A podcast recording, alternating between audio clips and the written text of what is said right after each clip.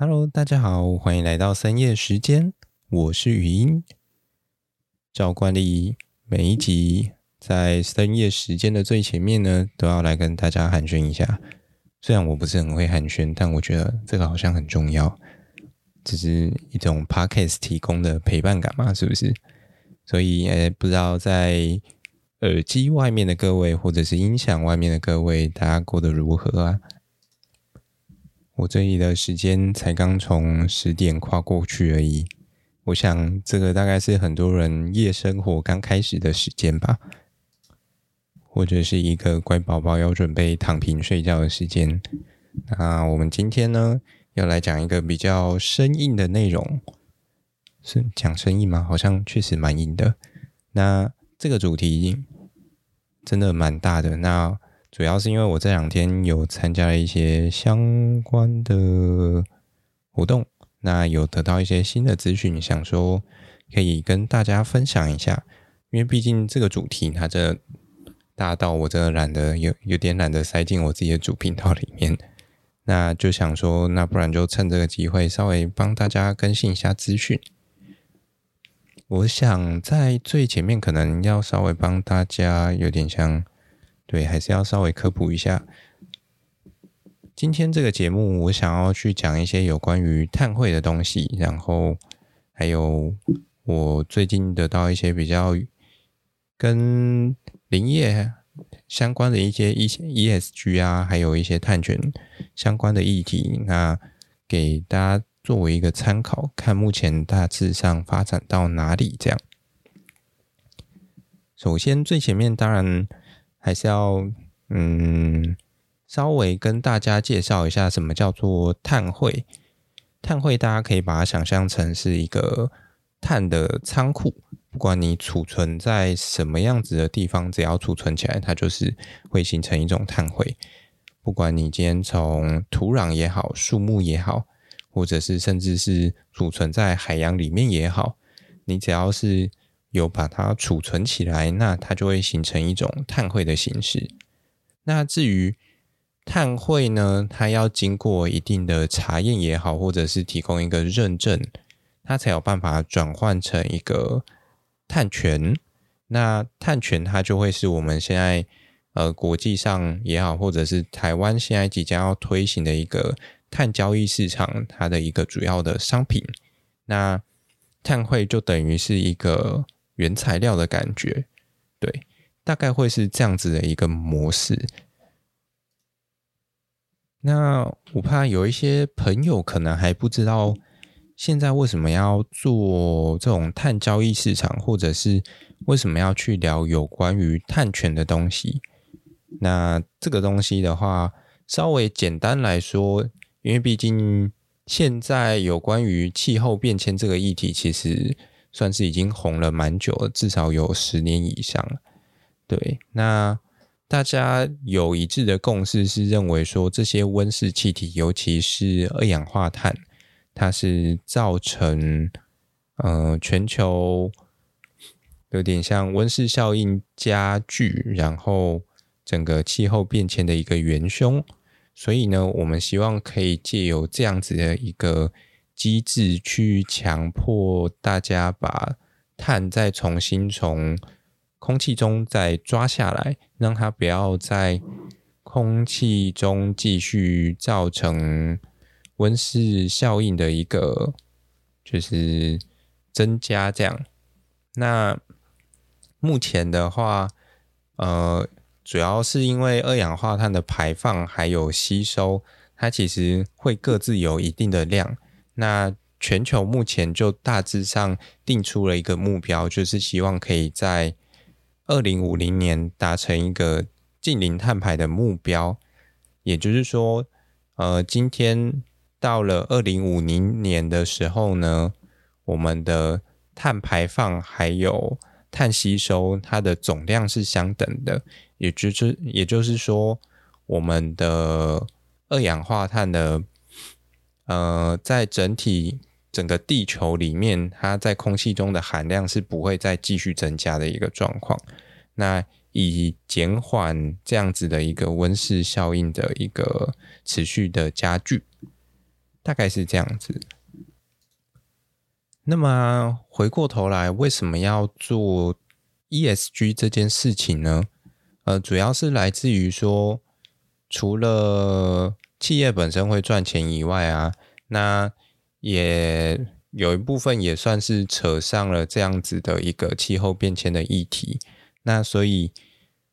ESG 这个东西虽然在国外发展了很多年，但一直到这几年台湾开始才开始注重这个东西。ESG 它的三个字母分别代表了环境、社会以及治理。那是希望说，一间公司它可以除了在赚钱之余呢，在这个这三个方面也可以有所琢磨。那环境的话，就是对于我们的就是这些我们平常所处的这个环境，它有一定的贡献。然后社会也是。治理的话呢，则相对上比较偏向是对于公司内部，就是你可能要对于你的公公司的员工啊，有一定的福利，或者是诶有一些相对应的制度，可以好好的去善待你的员工，这样。这大概就是 ESG 它本身的意涵，还有它想要做的事情。那回过头来啊，因为呃，反正就是跟碳权扯上关系嘛，那所以。企业目前有一个比较大的方向，就是希望说，哎，可以透过，嗯，很多是希望可以透过最简单的，就是透过植树造林这件事情来同时去符合或者是满足 ESG 当中的 E 跟 S。那 E 的部分的话，就是呃环境嘛，那环境的话就是透过去种树，那增加整个。环境的一些生物多样性也好啊，之类啊里啊杂的。那社会的话呢，除了有一部分是希望说，哎，可能可以配合一些在地的团体也好，或者是一些在地的，嗯、呃，可能是一些人啊，那去提供他们这样子一个工作，那借由这样子去推动一些在地的经济发展也好，或者是环境的永续也好。那这就是他希望透过造林所达到 S 的部分，这样。所以呢，整体来说啊，嗯，整个植树造林，它只能算是去完成 ESG 企业的呃这个 ESG 目标的其中一小环而已，就是它只是其中一个可以去达成这个目标的一种手段。那今天就是在林务局方面啊，他们就因为就是也接到了很多那种公司一直在询问，哎，有没有一些相关的方案或者是政策可以去提供，呃，业界那去达到他们这样子的一个 ESG 的目标。那同时，他们也希望可以有的公司希望可以借此说。在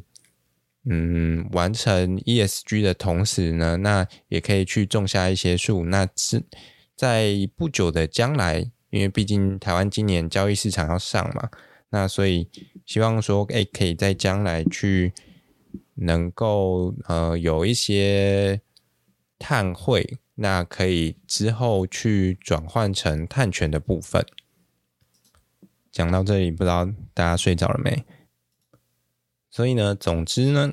这整个呃计划的缘由大概就是这样出来的啦。那也因此，呃，林务局在接下来希望可以，他们想要去推出一个有点像是 ESG 的媒合平台。那这个平台它就是呃，希望可以去媒合 ESG 需求的两端，其中一端当然就是企业端嘛，因为企业端希望去可以达成一些 ESG 目标。那另外一边的话呢，它可能就会是协助达成 ESG 的这些，嗯、算是供应者吗？讲造林的例子好了，这样大家比较好理解。今天企业借由造林、植树造林来达成他们的 ESG 目标，但是他今天总要有一个，呃，例如说土地的供应者也好。或者是诶协助他造林的厂商也好，因为大部分想要达成 ESG 目标的这些企业，他们不一定是属于林业背景的，那甚至他们可能也不一定会有一些相关的知识。所以呢，在这个平台上啊，林务局的角色，它就比较像是诶去提供或者是设置一个这样子的平台。那一部分可能是呃作为一个供应者去提供一些诶。属于林务局管辖的国有土地也好，或者是公有土地也好，那让企业有机会可以去执行执行一些相关的专案，那来达成他们的 ESG 目标。不过啊，不知道大家有没有印象，就是其实从早期开始啊，一直到近年，植树造林对于企业界来说，它其实一直都有点像是一个。形象的象征嘛？就是诶，对于环境友善的一个象征。那所以这件事情其实它其实就呃很很常拿来被当成一个新闻的标题也好，或者是给大家的形象也好。那也相对上这这个东西它也执行了多年。那它到底对于呃就是相相较于现在要提出来这个 ESG 专案，到底差在哪里呢？早期的这些植树造林呢，呃，就官方的说法，它是一种企业认养的模式。那也就是说，这些企业它去认养这些森林，讲白了就是企业拿钱出来，然后砸在林务局脸上，那叫他们，哎，就是叫他们去把这些地方的树给种起来。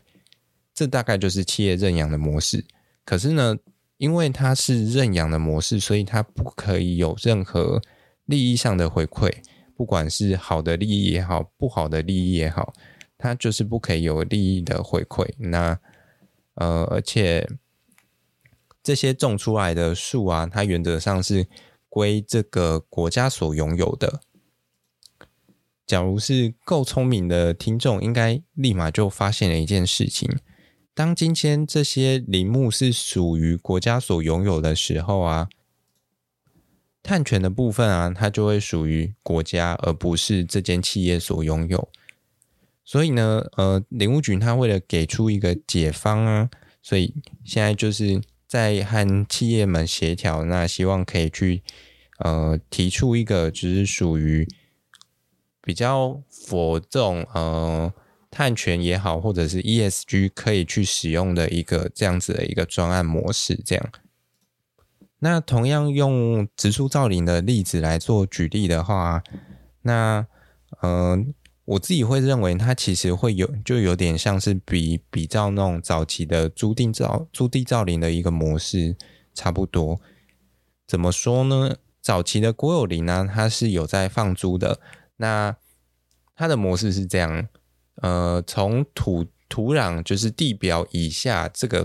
地下权呢，就是这些土地的拥有权，它是归于国家所拥有的。而地上权的部分，就是指这些林木也好，反正就是土壤以上长出来的这些东西呢，它是去归承租者所拥有的。也就是说，当今天一个有点像林农也好，或企业也好，他去跟国家或者是林务局租一片一块土地回来种树的时候呢，这上面种出来的树就是他的。那比较这样子的一个呃模式之下啊，林务局他要怎么去收租金呢？他们这个租金呢，他们就是会去分收你最后有点像是可能以林木来说的话，你这些木材砍下来卖掉之后。他们就会抽走十 percent 的钱，当做他的一个租金，这样。这个就是我们在比较专业上会叫它林产物分收的一个机制或模式。而碳碳权的部分，哎，在碳权或碳汇的部分呢、林务局那边也会希望说，哎，可以之后可以去比较这样子的一个模式。那就等于说，你今天可能这片土一公顷的土地，它固定了。一百公吨的二氧化碳下来，那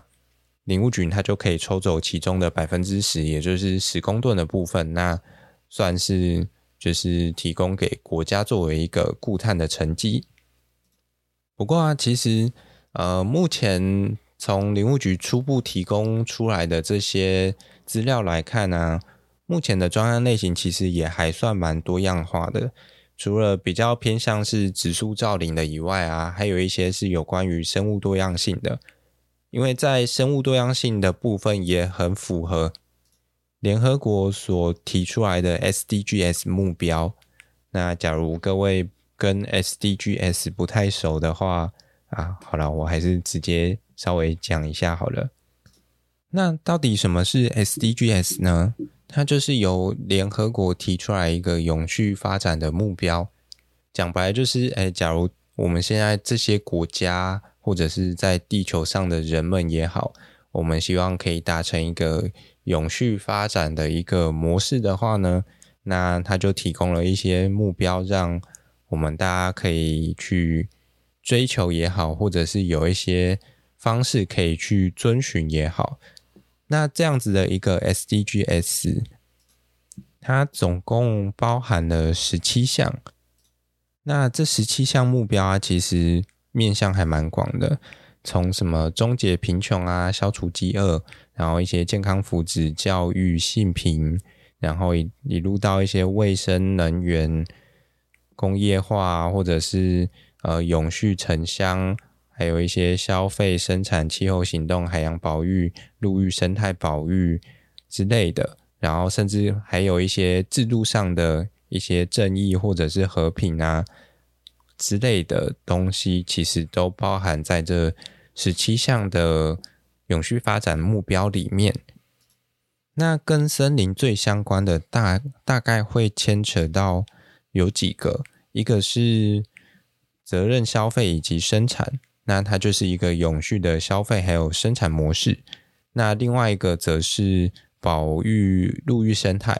那分别是 SDG 十二跟十五这两块是比较常去谈到的。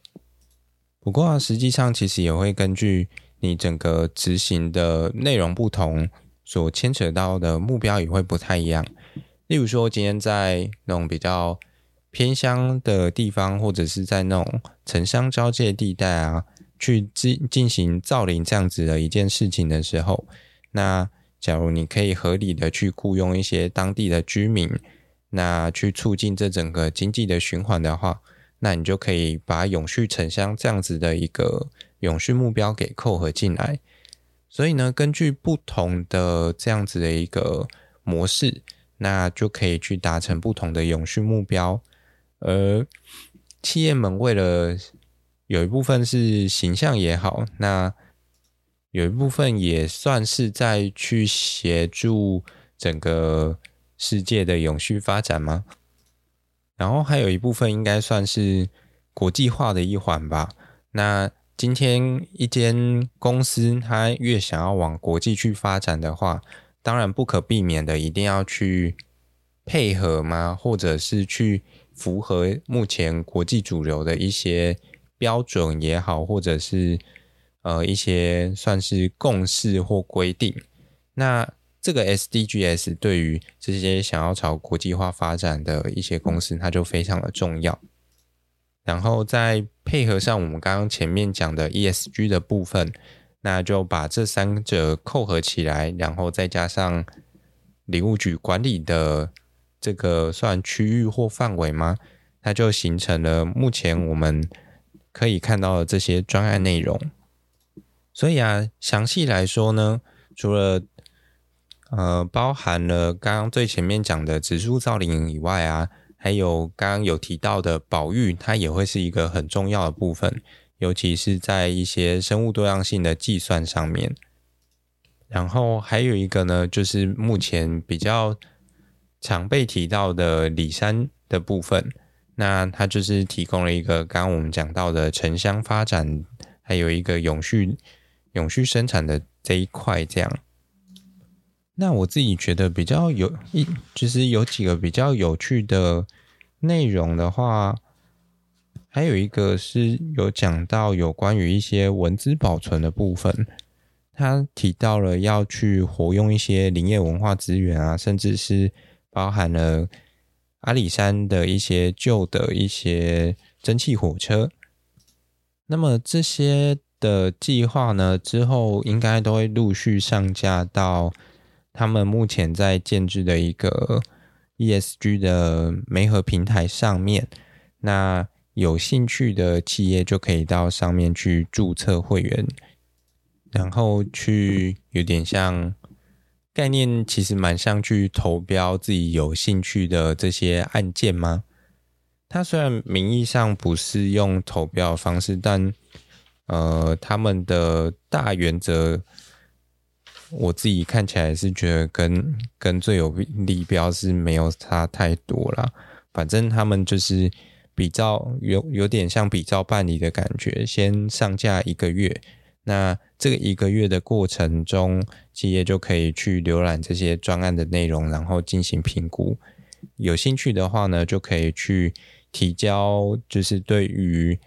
这个案件的一个构想计划书嘛，那对比过来就是目前最常见的一些服务建议书。假如有两家以上的企业想要去抢同一个案件的话，那就会需要做评选的动作。没有的话，那就应该就会直接没合成功，那就开始进行计划和执行。这样，我觉得这个大概就是差别最大的地方了。然后啊，当这些企业开始执行这些 ESG 的一些专案之后呢，每一年的成果，假如说哎都有通过或者是符合他们的一些要求的话，他们就可以定期的去拿到一张就是所谓的 ESG 凭证，就有点像是一个证明，这样证明你有在做 ESG 的东西，上面也会去描述，嗯、呃，这个。就是这个专案的一些基本资讯和他完成的一些 SDGs 目标，这样。当然，呃，林务局对于就是这些厂商来说，其实他有去设定一些退场机制。那假如一些因为一些特定的原因，那企业想要退出的话，那也可以依据这样子的一个退场机制去，就是解除契约这样。虽然我觉得。某种程度上，林务局的决定权还是稍微再大了一点，因为毕竟它就有点像是整个案件的发包厂商吗？反正给人的感觉就比较像是，哎，今天是因为你企业有需求，你来找我，所以呢，啊，反正你就是要听我的这样。那假如到时候有一些问题的话呢，呃。反正你也可以选择不要去标这些东西呀的这种感觉啦。虽然讲实话，确实是这样没错，但就会觉得说，嗯，这种契约有时候签起来好像就有点像是不太平衡的劳资双方嘛。到时候有问题的时候，一定超麻烦的。好啦，这个这个先先放一边。那其实林务局他在推这些东西的时候啊，他们自己也有一些想法。除了嗯，我觉得除了就是局长很认真想要去把这些东西做好以外啊，底下有些人，我我自己感觉起来他们会觉得这个比较像一个死缺吧，就是每次 ESG 爆红干嘛，每次干嘛气候暖化，就是那个。报告看起来就不知道在冲啥回，对，那反正就是很符合领务局一贯的一个保守的态度在办事情啊。不过我觉得有一些比较好的地方是，他们也希望说，哎，这样子的一个计划可以把重点比较放在跟地方去做一些配合，那去推动一些有点像是。在地部落的一些委托啊，或者是聘用这样，那可以去活络或者是活化一些在地的，呃，算是一些人啊，或者是产业和资源这样，这样子的一个有点偏向是李山的概念，我觉得是非常好的。只是真的就是有时候会从一些小细节，感觉就很像那种公务员一贯。一贯的踢皮球模式，这样就让人感觉有点不是很爽。那再来看看企业界的部分，业界的话，其实呃还有讲到一个部分是有一些企业，他们希望除了刚刚前面讲到的这些模式以外啊，他们也希望可以去提出一些自体的方案，因为有时候这些案子它可能会受限于就是。林务局他们本身的一个需求也好，那它不一定可以去符合企业想做的一些事情，所以有一些企业他们也希望说可以透过这种就是其他类型的一个提案，那去达成这样子的一个 ESG 的目标，或者是协作这样子的一个专案出来。除了这个部分以外啊。大部分的企业，他们最在意的还是有关于碳权的抵换的部分。可是啊，目前碳权的抵换，因为在环保局那边，他们在审核的时候啊，他们第一轮送进去的，呃，有有点像是，嗯、呃，碳权抵换的这个方式呢，就只有一种而已。这个方式就是新质造林，这个名词。听起来好像很简单，就是就是新种的树嘛。可是它其实在认定上的话，它的认定的呃程度相对上比较再严格一点。它要求的是在原本并没有种树的地方种上树，才会叫做新质造林。那么讲白了啊，其实台湾。就这么一丁丁大，然后林务局过去这么多年又一直在推广造林，那现在到底还剩多少土地可以拿来作为一个新质造林的使用？这又是另外一个问题啊。所以呢，呃，未来他们希望可以在碳权抵换上面呢、啊，再多新增两种方法学，就是多两种新的方式。其中一个包含了森林经营的部分，另外一个则是竹林经营的部分。什么叫做森林经营的方法学呢？讲白，它就是透过森林经营的方式去增加碳汇的吸收。这个听起来好像有点难理解，我换个方式来跟大家讲一下好了。假设啊，我今天在两个同样大小的鱼池里面。分别养了一百只沙丁鱼跟十只沙丁鱼。那如果说我每天喂给他们吃的饲料都一样的话，理理想当然的那个一百只沙丁鱼，它们依旧是就是一坨沙丁鱼，细细瘦瘦的。可是那十只沙丁鱼说不定会吃得很肥，那最后可能跟鲑鱼一样胖之类的。那么我要怎么样透过我的经营手法去让这一百只沙丁鱼跟十只的沙丁鱼一样胖呢？有几种方式嘛？一个当然是增加他们吃的饲料量，那另外一个方式就是呃，把几条鱼捞起来吃，吃掉，吃到最后剩十只的时候，他们可能就会长得差不多胖了。那相较于这样子的一个概念啊，回到森林里面也是差不多的。我假设这一片土地里面呢，原本种了一百棵树好了，那我可能每过一段期间就把树砍掉几棵，让它们有空间可以继续生长。砍到最后剩十棵，那这十棵的碳汇的总量可能会比原本种了一百棵还要来的多很多。那这样子多出来的部分呢，它就会是森林经营所带来的一个。呃，算是碳汇增加的部分。那这就是我们谈到的有关于森林经营的方法学，而竹林经营也差不多啊。只是竹林的话，目前的经营模式大概会是每每长四年吗？呃，应该说竹子差不多四到五年会成熟，所以他们每一年都会去做标记，可能。今年长出来这些竹子呢，在四年之后会砍掉，也就是说，他们每年都会在砍竹子，但是他们砍的都会是从四年前长出来的竹子这样。而竹子本身就是要透过这样子的方式来做经营，而这样子的竹林经营，它就会是我们未来有机会可以看到的第三个方法学。那么，为什么这两个方法学它并没有呃没有办法直接上路去执行呢？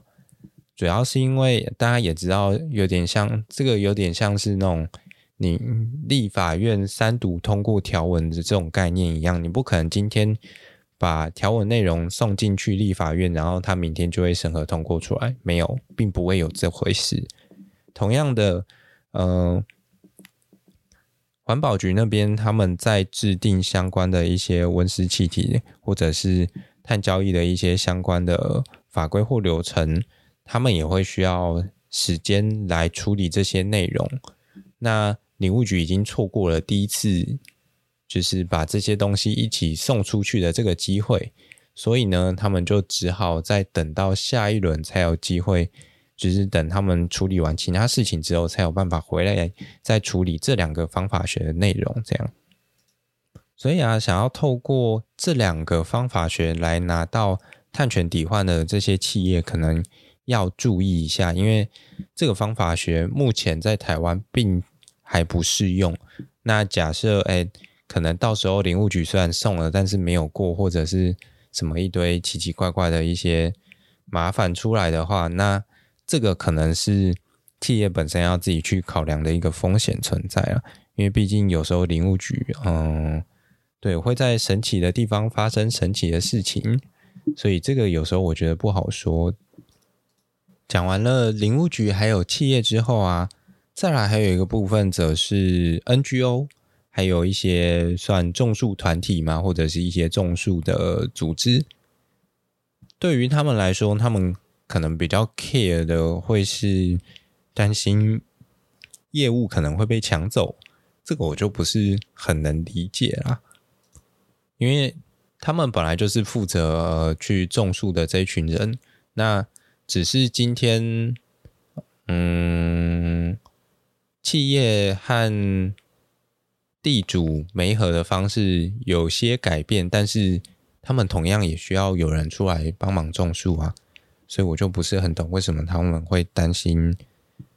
他们的业务被抢走这回事啊，还蛮神奇的。对，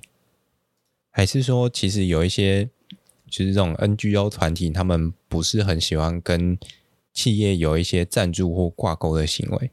我不知道。那假如哎有有一些 NGO 的听众朋友的话，哎可以出来帮我解惑一下吗？这个真的有点神秘，我有点无法参透。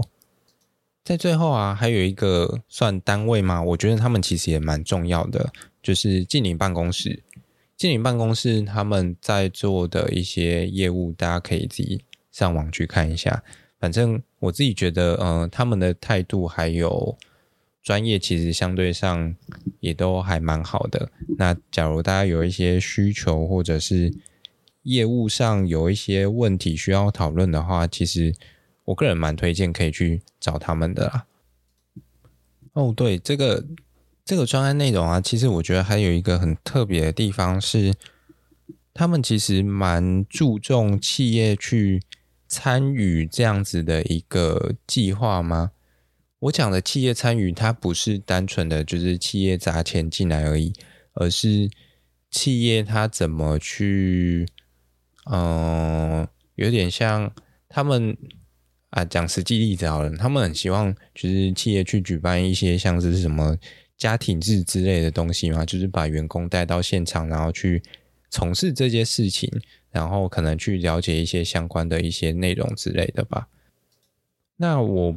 不是不能理解这样子的一个做法，还有它推广的效益，但我其实也有一直在思考说，难道企业参与的方式就只能，就是只有这种家庭日吗？要么出去盖盖步道，要么出去种种树，或者是呃，可能去协助清除杂草什么之类的鬼。虽然讲起来好像呃还算还算蛮合理，然后也蛮好听的，可是。我不知道为什么，我就是觉得好像有一点 boring 的感觉。好了，那呃，有关于这一次碳汇的内容，差不多就这样了。假如大家诶有兴趣的话，可以自己上网找更多的资料啊。虽然我知道可能不会有什么人去找。那假如诶有需要写一些相关的计划的话，诶欢迎我的 email 在底下资讯栏，大家可以寄信来找我合作哟。我可以帮大家写计划，这样我才有钱可以继续当米虫，诶录一些阿里阿扎的东西给大家听哦。啊，对，节目后面好像是不是要附上一下警语啊？虽然警语好像应该要讲在最前面，那上面的东西都是我自己想的啊，好像都是昨天晚上不小心梦到的之类的。所以如果有同样的地方的话，嗯，如有雷同，可能就是巧合吧。大家也知道，巧合这种事情常常蛮容易发生的。好了，这样这一集讲完，不知道大家对于碳权还有碳汇的部分有没有再稍微更认识一点呢？假如有的话呢，那我来考考大家，来问一个小问题。诶，就算你说没有啊，我还是要问。所以啊，只要种树就可以取得碳汇，那然后拿来抵换成碳权，这件事情到底是对的还是错的呢？稍微给大家几秒钟思考一下。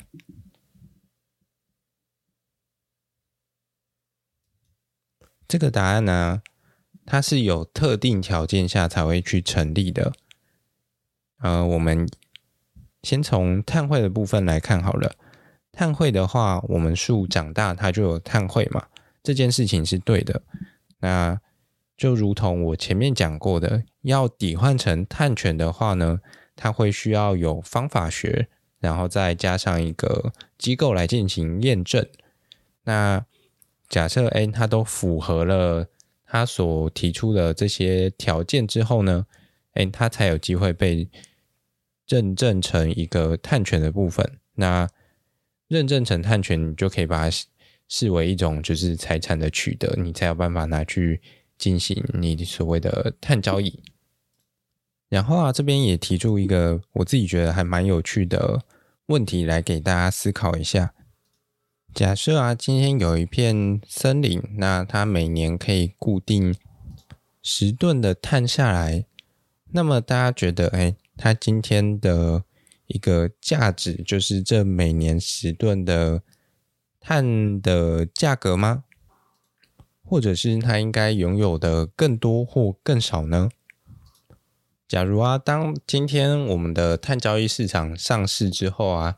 那大家就可以把它视为是每年十吨的碳的价格嘛，在累，在慢慢的累积。那除此之外啊，其实它还有一些比较无形的价值，包含了一些像是水土保持的效益啊，生物多样性的效益也好，这些就是其他的综合效益。那这些东西啊，它其实，呃，也可以被计算出来成货币的形式，让我们去评估它的价值到哪里。而这样子的一件事情，就是我们所谓的评价学在做的事情，它就是去估算这些，可以去估算这些无形价值，它的一个就是价值到底在哪里？对。就是去做评价这件事情，那么要怎么去评估呢？啊，这个方法学也是很多啦。那这里我就不跟大家解释了。好了，那么今天的内容我觉得应该也差不多了，大家的脑袋应该也差不多要爆炸了，可以准备睡觉喽。各位收工喽。那么这集就这样啦，拜。